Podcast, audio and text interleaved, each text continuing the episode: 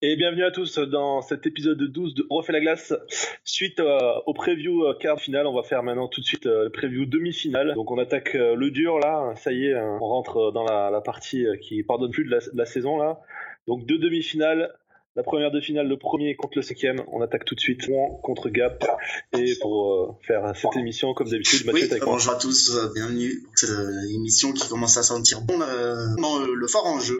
Et avant de commencer, je tiens à te féliciter Mathieu parce que sur les previews précédentes des, des quarts de finale, t'as quand même fait, on va dire, un petit 95% de réussite. Hein. T'as as déjà euh, les quatre équipes euh, vainqueurs et puis sur, à part la, la série de Gap où t'avais annoncé euh, une victoire de Gap en 6 alors qu'il y a eu une victoire de Gap en 5. Sinon, tous tes autres pronos ont été justes hein, au match près, donc euh, bravo. Ouais, bah merci, je pense qu'il y a beaucoup de chance, mais merci. Oh, euh, pas que de la chance quand on est talentueux comme euh, les, les participants on refait la glace. Allez, on attaque tout de suite. Euh, On garde le même format que la semaine dernière. Donc, euh, euh, le point tactique, le facteur X. Et puis, euh, donc, on va, on va attaquer tout de suite avec le, le, petit point tactique de, de la série entre Gap et, et Rouen. Ouais, donc euh, des équipes euh, qui eu un, un premier tour plutôt simple au final, enfin peut paraître plutôt simple. Rouen, il l'a effectivement été, il y a eu les absents du de Chamonix, Rouen a expédié ça en 4 matchs. Gap, c'est en 5 matchs, donc on pourrait dire c'est simple, mais c'était au final serré, et ça s'est surtout joué sur quelle équipe aura le plus de réussite. Et à ce jeu-là, Esaïs et euh, Cook ont un peu fait la différence. Voilà, deux équipes qui arrivent à reposer euh, à l'entrée de ces demi-finales. Ouais, et sur la, la, la série euh, Angers-Gap, Angers, je crois, a ouvert le score 4 fois sur les 5 matchs euh, de la série. Donc ça prouve aussi que Gap a dû quand même batailler pour, euh, pour s'imposer dans cette série. Et même comment ils gagnent le cinquième match avec ses deux buts en, en Dans la dernière Ouais. minute. Pourtant, un troisième tiers, ça, je pense c'était le tiers le moins intéressant à regarder de toute la série. Il s'est rien passé.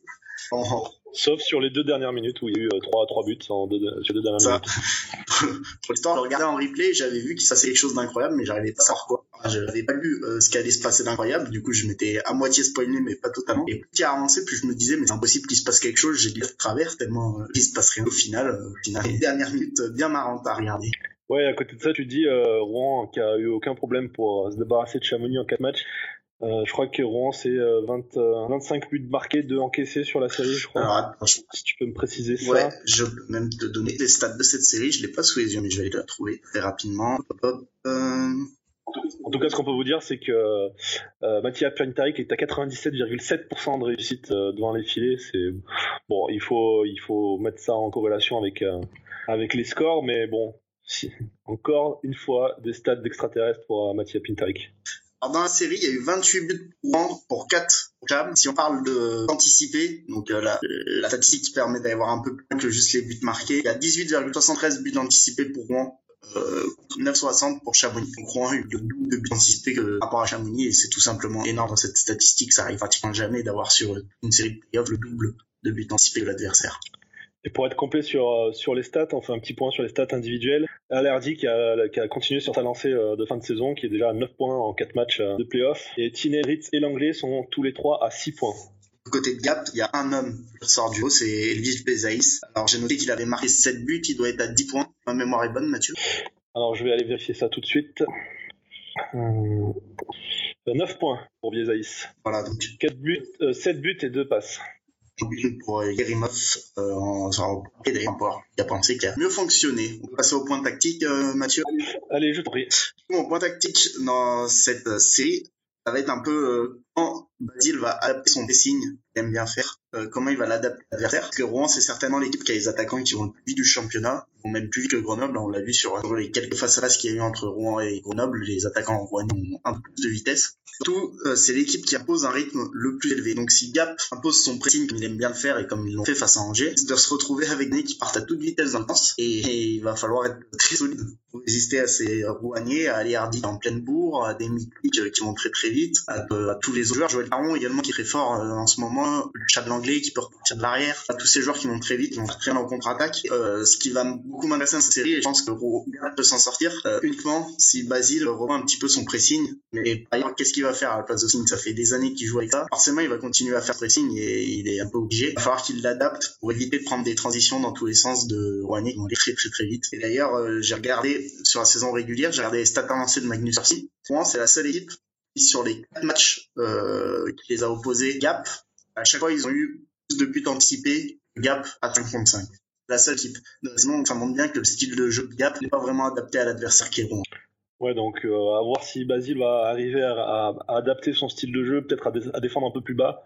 On le sait, hein, il, met une, trappe euh, très haute à la ligne à la ligne rouge offensive direct, donc euh, à voir s'il si, s'adapte. Après, Gap, c'est assez paradoxal, c'est qu'il serait très haut et pourtant il se découpe pas en arrière, c'est parce qu'ils ont des joueurs très rapides et c'est un peu ça qui, a fait succès. Sont globalement en 2-1-2 avec les deux joueurs devant qui sont énormément impliqués dans le pressing et le 1 du 2-1-2, donc le troisième attaquant, il se trouve à devoir à la fois créer les lignes de passe euh, un peu profondes, à également couvrir les défenseurs qui des pinch beaucoup, ils ont beaucoup pinché dans la série face à Angers.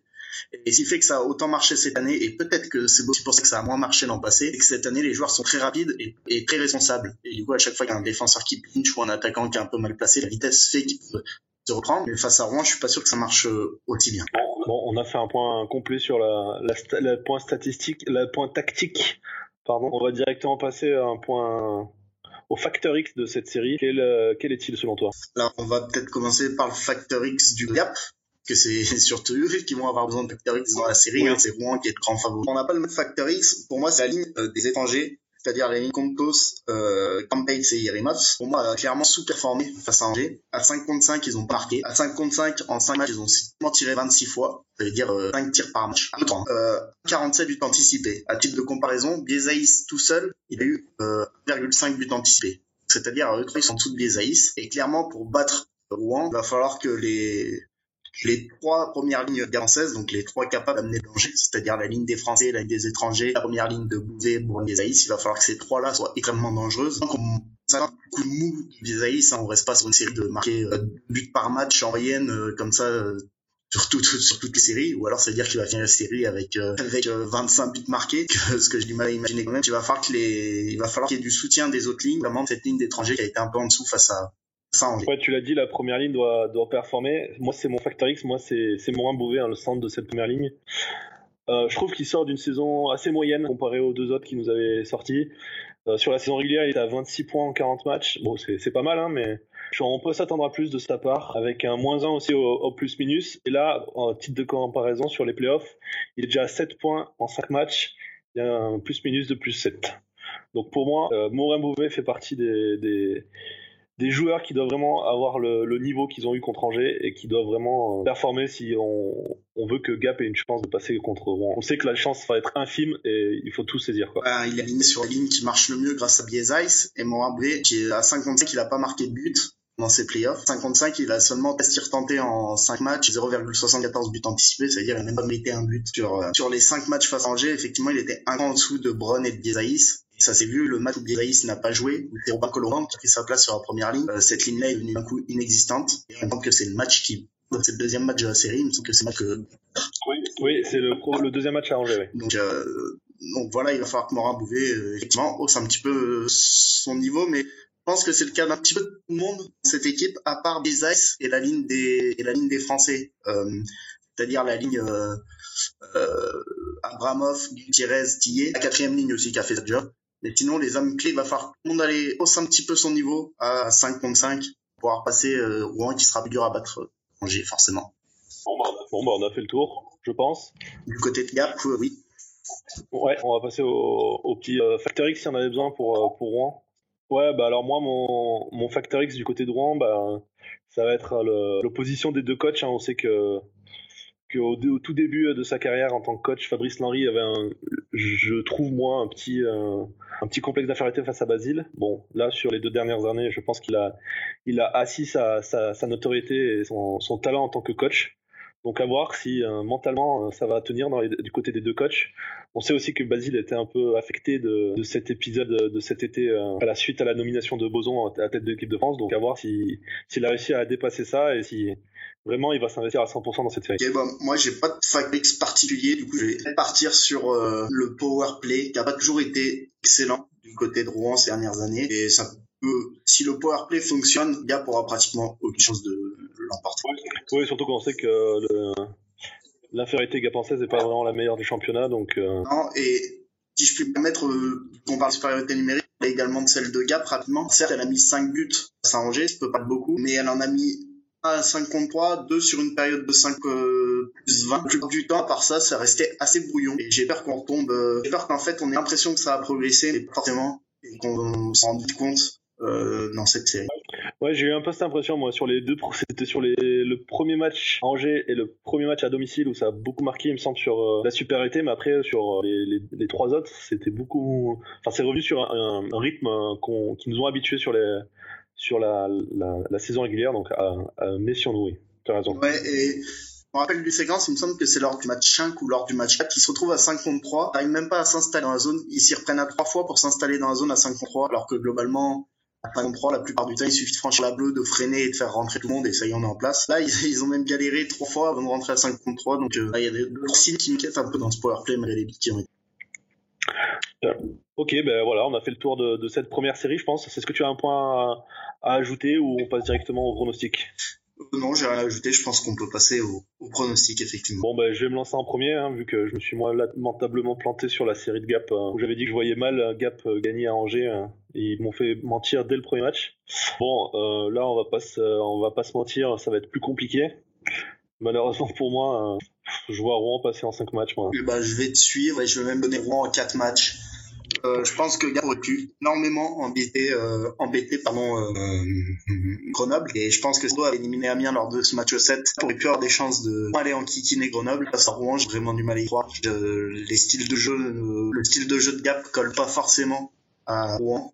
Donc je vois Rouen passer en 4 matchs et je pense qu'ils sont tellement sur le bon je vois pas pourquoi ils ont lâché un en route, à part si Gap fait le match, pratiquement le match de leur vie pour essayer déjà d'aller en accrocher.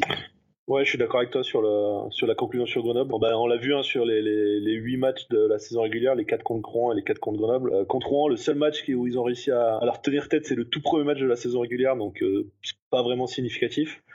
Alors que contre Grenoble, ils en ont gagné un et ils ont été plutôt dangereux sur euh, deux des trois autres. Et puis même sur le plan euh, budgétaire, ça aurait été plus intéressant au Grenoble, donc parce que bah, des déplacements plus courts, hein, des des supporters adverses qui auraient pu euh, compléter la, le remplissage de la patinoire. Euh, Gap a perdu plus qu'une place en, en finale quoi, avec la qualification de Damien en, en demi-finale, je pense. Après, je pense que c'est une telle passion Gap qu'ils arriveront à remplir la patinoire qu'il arrive demi-finale, non Tu penses pas? Euh, Peut-être pas les. Moi, j'ai un, un, petit doute sur le fait de remplir les deux le mardi et le mercredi. Euh, le mardi, oui, avec les, collégiens et tout, mais le mercredi, à voir. Bah, ça va se jouer, on aurait pu avoir 200 euh, personnes de plus euh, sur les deux matchs si ça avait été Grenoble, donc ça va pas, ça va pas jouer grand chose, mais on a vu les, chiffres des, comptes de l'année dernière sont sortis et Gap c'est pas au beau fixe donc je pense que chaque euro compte euh, dans cette situation. Ouais, je me suis pas attardé plus que ça sur ces fichiers mais de ce que j'ai cru en comprendre surtout de ce que Pierre Blacksmith en, disait euh, important pour Gap d'aller en demi-finale cette année. Oui, c'est ça en fait parce que Gap euh, est obligé pour arriver à un peu suivre la cadence des, des, gros clubs de budgétiser sa saison sur euh, une présence en demi-finale et du coup euh, si ils avaient été éliminés en quart finale, ça faisait deux matchs minimum en moins sur le dans les recettes et ça fait ça, fait, ça peut vite chiffrer surtout quand quand on met des places en, en demi-finale à 25 euros. Peut-être que l'objectif pour les joueurs, parce que justement pour se qualifier, ce sont des compétiteurs, mais peut-être que l'objectif pour des gars, des dirigeants comme Sébastien Oprandi par exemple, que l'objectif c'est d'aller tirer cette série en 7, en 6 pardon, pour, euh, pour accueillir trois matchs à la maison. C'est peut-être ça la vraie finalité de la zone gap, c'est d'aller tirer cette, cette série en 6. Ah oui, ah oui, clairement, je pense que si s'il y a moyen d'aller tirer un, un, sixième match, ils vont tout faire pour. Hein, ça, c'est clair. L'objectif de la saison sera largement atteint, ça, je pense. Oui, mais là, il est déjà atteint parce que c'était l'objectif premier, c'était vraiment une passe en finale pour rentrer dans le budget et puis même euh, pour finir quand même la saison sur une bonne note. Surtout qu'à un moment, c'est quand même beaucoup posé la question hein, en, vers vers Noël. Il y a eu un gros trou euh, des performances gapençaises, donc c'est vraiment. Euh, rappelez-vous aussi l'épisode. Euh, de, de, fin octobre hein, sur euh, Gap Amiens où on se demandait qu'est-ce qui se passe à Gap. Hein, donc euh, pense que tout le monde est content de cette présence en demi-finale. Tant que ça n'a pas été facile, hein, on se rappelle aussi de l'épisode Mokchan Chef et, et des euh, d'innombrables blessures. Il y a un moment euh, que ça te regarde, d'ailleurs Angers aussi un peu a eu ce problème-là. On se demandait qui, qui allait être sur la glace tellement il est blessé dans tous les sens. Ouais, ça après, ça, je pense que ça risque de faire l'objet d'un épisode spécial, mais c'est vrai que depuis depuis trois ans, depuis le passage à 44 matchs, on voit quand même une une grosse augmentation des blessures dans tous les clubs que ce soit. Hein, donc euh, Bon, évidemment, les gros clubs contre, comme Grenoble et Rouen sont un peu plus épargnés du fait qu'ils ont quand même un banc un peu plus conséquent, ils peuvent faire tourner un peu plus facilement. Encore, encore on a eu beaucoup de U20, que ça soit Rouen Grenoble, monter sur la glace à un moment de Ouais, Grenoble, euh, Grenoble a du mal. Hein. Cette année avec bah, encore une blessure de, de Teddy Trabichet. qui, on en reparlera dans l'épisode qui va arriver juste ici. Ilicic qui n'a non plus pas joué de la saison. Voilà, on a fait le tour sur, donc, sur cette première demi-finale Rouen Gap. On vous invite à passer sur l'épisode qui arrive juste après qui parlera de la série Grenoble-Amiens, une série qui risque d'être un peu plus disputée que, que celle-ci. Donc on vous dit soit à tout de suite, soit bah, merci de nous avoir écoutés, et puis à la prochaine. Ciao